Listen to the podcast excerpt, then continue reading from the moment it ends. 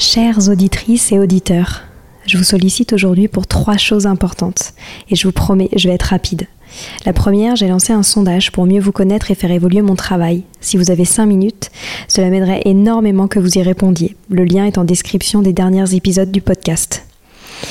Deuxième point, gagner ma vie avec le podcast est un gros challenge en ce moment. Pourtant, vous êtes de plus en plus nombreux ici. Alors si vous avez des contacts d'entreprise ou de fondations dans l'enfance, dans l'éducation, dans l'enseignement, dans la transmission, n'hésitez pas à m'écrire sur Instagram ou sur LinkedIn.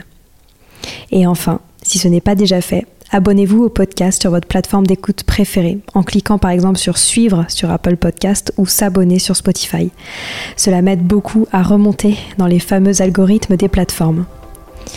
En tout cas, je tenais à vous remercier infiniment d'être toujours aussi nombreux à nous écouter. À très bientôt.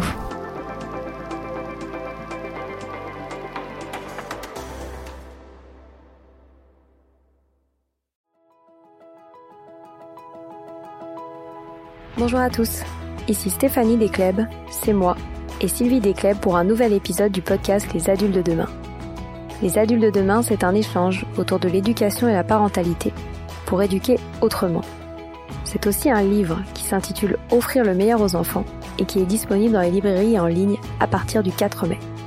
Vous trouverez le lien sur notre compte Instagram et sur notre site lesadultesdedemain.com.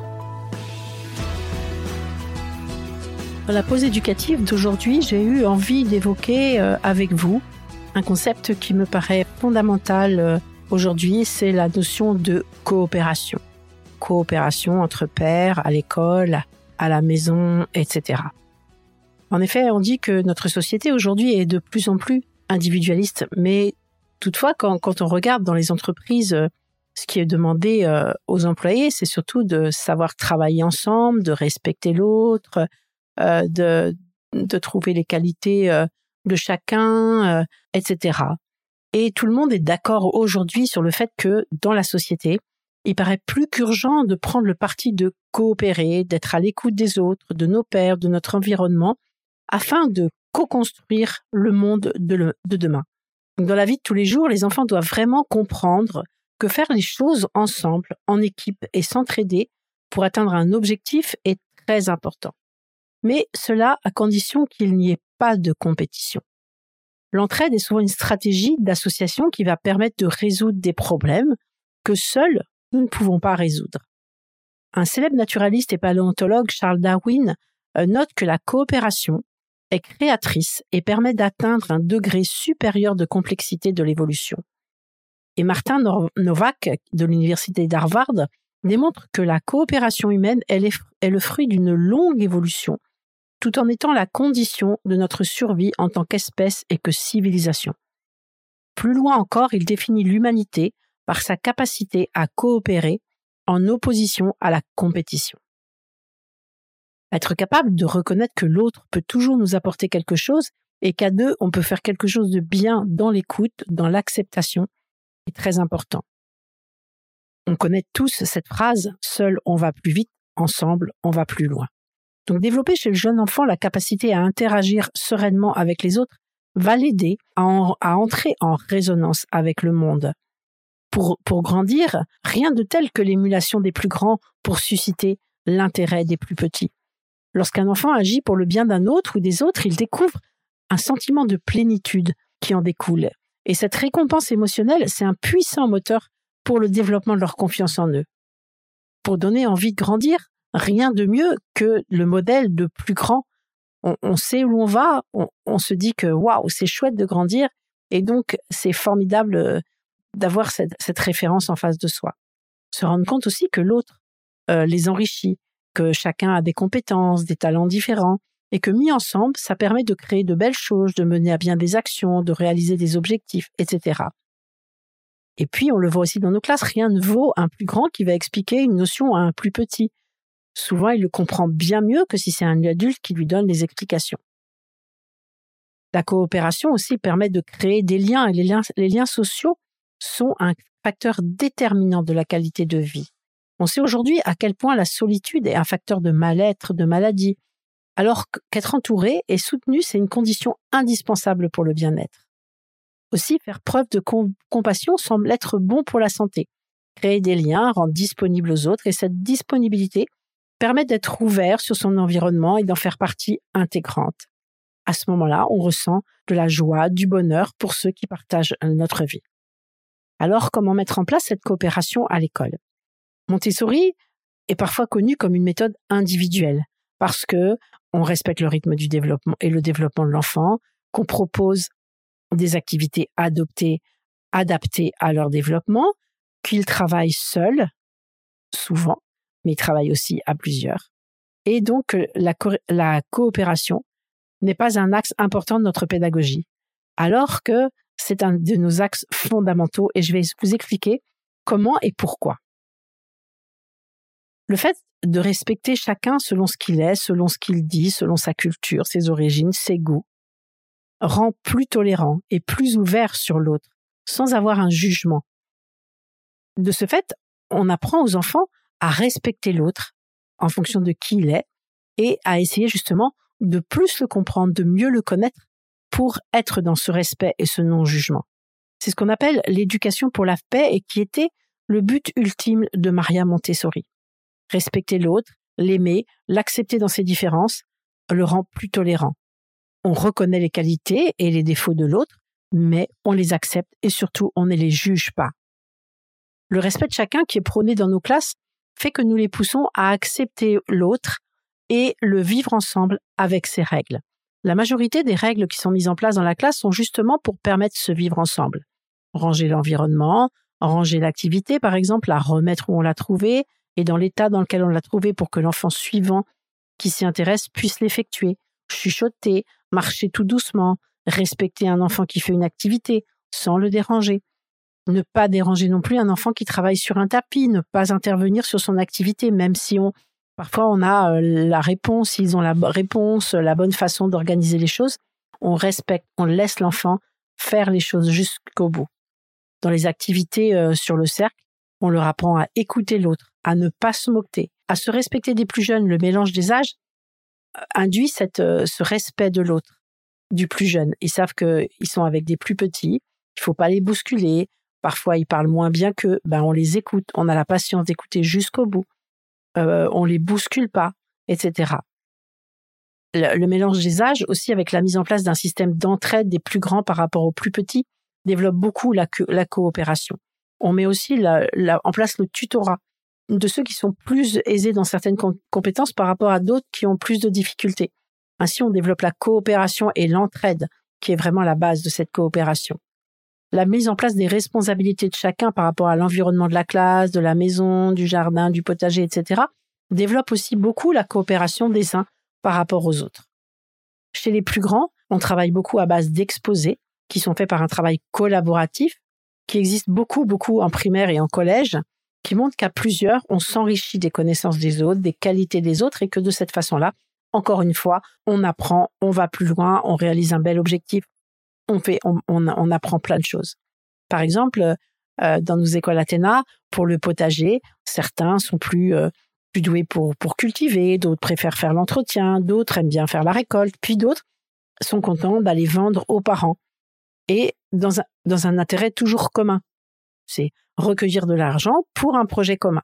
Par exemple, en collège, ils ont envie d'organiser une sortie, ils, en parlent ensemble, ils, décident de s'unir pour récolter l'argent pour pouvoir financer leur, euh, leur sortie. Donc, ils réfléchissent à quelles actions mener ensemble, comment les mettre en place, comment ils vont pouvoir organiser cette action en mettant en valeur les qualités de chacun, les potentiels de chacun. Donc, certains vont préférer l'organisation, d'autres vont, préférer préparer des gâteaux à la maison, d'autres vont préférer euh, installer le stand de vente, d'autres vont préférer être à la vente, d'autres vont euh, aller voir les enseignants pour discuter du lieu de la sortie, pour trouver des accompagnateurs, etc. Et à ce moment-là, chacun découvre les qualités et que mis tout ça ensemble, eh ben, il réalise un bel objectif. On fait aussi des cercles sur, sur une ligne et on parle ensemble des problèmes de la classe pour, pour trouver des solutions ensemble c'est les problèmes de la classe, mais parfois ça peut être des problèmes plus individuels, mais on en parle ensemble, en respectant la parole de chacun. Et à ce moment-là, ils se rendent compte que d'aborder les, problèmes ensemble, ça permet de trouver davantage de solutions. Parce que j'ai remarqué souvent que certains euh, vont trouver des solutions auxquelles d'autres n'ont absolument pas pensé. Et du coup, ces solutions peuvent apparaître euh, vraiment les meilleures. Et donc, on, se rend vraiment compte qu'ensemble, on trouve plus de solutions et la solution même qui nous parle individuellement. Par exemple, une fois, il y avait des problèmes dans la cour, on en a parlé ensemble, des problèmes d'enfants qui n'étaient pas inclus, des problèmes d'enfants qui, qui imposaient trop leurs règles, etc. Et bien, il y a deux jeunes filles qui venaient d'une école à l'étranger qui ont dit, bah, nous, dans notre école, on mettait en place des élèves qui étaient, euh, qui se désignaient ou qui étaient nommés, qu'on appelait des gardiens de la paix dans la cour. Ils, portaient une casquette ou, euh, ou, un signe euh, qui les différenciait des, autres. Et pendant la récréation, eh ben, ils veillaient sur les autres. Ils allaient voir si quelqu'un était tout seul. S'il y avait des problèmes de règles du jeu, bah, c'était eux qui faisaient l'arbitre, etc. Et du coup, on a mis ça en place et les récréations se sont beaucoup mieux passées. Donc la coopération, c'est vraiment euh, un soft skills hein, qui, permet de, pouvoir travailler ensemble, de, rechercher les qualités, les motivations de chacun, qui peuvent servir à un but collectif. Donc une chose qui, semble être vraiment un frein à la coopération, c'est la récompense. Il faut vraiment ne pas offrir un cadeau ou une récompense à un enfant qui fait preuve d'altruisme, car ça, fausse vraiment euh, le but de cette action. La moquerie aussi est à vraiment à bannir car elle est destructrice de tous les liens entre les enfants, les adolescents, etc. Donc il faut vraiment être très strict sur euh, sur la moquerie. Il faut, vraiment. Euh, parfois on, peut penser que c'est drôle, mais en fait non, c'est pas drôle, c'est complètement destructeur. Alors ça c'est à, l'école, mais au sein de la famille, on peut aussi euh, mettre en place beaucoup cette, cette, cette idée de, de coopération. Pour ça, il est important que les parents demandent régulièrement aux enfants comment ils se sentent en général et comment ils vivent une situation euh, du quotidien, comment ils la ressentent, qu'est-ce que, quelles émotions, euh, voilà, et, qu'est-ce qu'on peut faire. C'est aussi important de fixer des règles dans la famille, bien évidemment, et d'expliquer pourquoi elles doivent peut-être pas être transgressées, en déflambant vraiment cette idée de, de souci par rapport à l'autre. C'est-à-dire, euh, si tu si tu fais ça, penses-tu que ça va faire de la peine à l'autre? Penses-tu que qu'est-ce qu'il va ressentir? Par exemple, tu vas euh, fouiller dans les affaires euh, de ta sœur, qu'est-ce que tu penses qu'elle va ressentir? Qu'est-ce que est-ce que est-ce que tu crois que ça va la blesser, etc. Il faut aussi inviter les frères et sœurs à faire les choses ensemble. Par exemple, on va préparer un repas ensemble, on va cuisiner ensemble, faire des jeux ensemble, bien sûr, même s'il y a une différence d'âge, en essayant de trouver des jeux où chacun peut aussi s'amuser. On peut aussi faire euh, un conseil de famille qui va mettre en lumière, par exemple, les besoins, les soucis de chacun. Par exemple, la maman qui dit moi bah, j'ai vraiment trop de linge à, laver, je m'en sors plus. Eh bien, on essaye de, mettre des, choses en place pour l'aider. Un autre va dire oh moi j'ai vraiment du mal avec mes, mes devoirs de mathématiques. Bah, peut-être un plus grand qui a plus de facilité va dire bah si tu veux je peux t'aider à faire tes devoirs. Donc chacun parle de ses besoins et chacun propose aussi des solutions pour aider l'autre, pour contribuer, pour donner de sa personne, pour solutionner un problème on peut aussi mettre en place des plannings familiaux de tâches journalières ou hebdomadaires qui vont contribuer à une meilleure marche de la maison sans que certains s'épuisent par rapport à d'autres. Aussi établir des règles de la vie familiale par rapport à chacun. Par exemple, s'il y en a qui aiment dormir plus tard le matin et qui sont réveillés par, euh, par le bruit des autres qui jouent, par un réveil, eh ben, on peut décider que on va mettre le réveil beaucoup moins fort, que jusqu'à ce qu'il soit réveillé, on fera un effort pour jouer plus silencieusement. Par exemple, il y en a qui ont besoin d'être dans la salle de bain à telle heure parce que le bus va passer devant la maison. Eh bien, euh, on met aussi des règles de vie en place pour que celui-ci puisse avoir accès justement à la salle de bain pour être prêt quand il en a besoin. Donc ça, on peut mettre en place des règles de vie communes qui vont respecter les besoins de chacun. On peut aussi euh, décider d'organiser des missions familiales ou des actions familiales. Donc vraiment cultiver la générosité a été, ça a été démontré par un professeur d'Harvard comme étant un élément déclencheur du bonheur. De ce fait, même pour un tout petit, un geste d'entraide fait naître en, lui et autour de lui un grand bien-être. Et ça, on le remarque, hein, les plus petits, ils ont vraiment envie d'aider, envie d'aider euh, les adultes, envie d'aider l'autre. Ils ont, ils ont ce sentiment euh, en eux de, besoin euh, d'entraide. Et parfois, on, remarque que des petits gestes de, de, gentillesse peuvent parfois créer des grandes chaînes de gentillesse et, et rendre la vie vraiment beaucoup plus jolie. Après, euh, dans les familles, parfois c'est compliqué, donc je sais qu'il existe aussi des coachs en médiation familiale qui aident à établir des règles et une meilleure harmonie de famille pour la coopération familiale.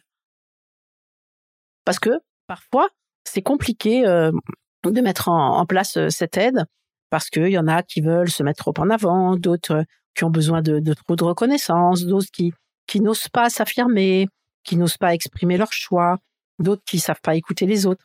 Donc on a parfois besoin de l'aide de professionnels ou de personnes de l'extérieur. Donc euh, dans la prochaine pause éducative, je vous proposerai euh, un certain nombre de jeux, d'activités, de sports qui vont aider à cette coopération, comme par exemple les escape games par exemple. Et donc pour, pour donner des, des petites euh, des petites solutions, quoi, des, des petites activités que l'on peut faire ensemble à des âges différents pour développer euh, cette capacité qui est tellement importante pour, euh, pour le monde de demain, qui est la coopération. Voilà, c'est fini pour aujourd'hui. On espère que cet épisode vous a plu. Avant de se quitter, on a quand même besoin de vous.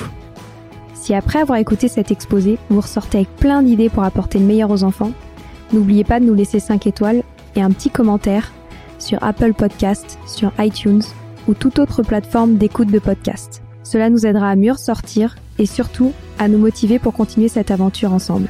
Si vous avez des suggestions, des idées de thèmes, des questions à poser, n'hésitez pas à nous contacter sur les réseaux sociaux, Instagram ou LinkedIn, en tapant les adultes de demain.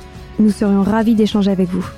Si vous souhaitez en savoir davantage sur Sylvie, je vous invite vraiment à aller voir son blog sylvidescleb.com ou à la suivre sur Instagram en allant sur son profil sylvidesc, D-E-S-C, Montessori. Enfin, si vous souhaitez en savoir plus sur le calendrier des prochaines formations Montessori, rendez-vous sur www.apprendre-montessori.fr. On a hâte de vous retrouver vite et à très bientôt sur les adultes de demain.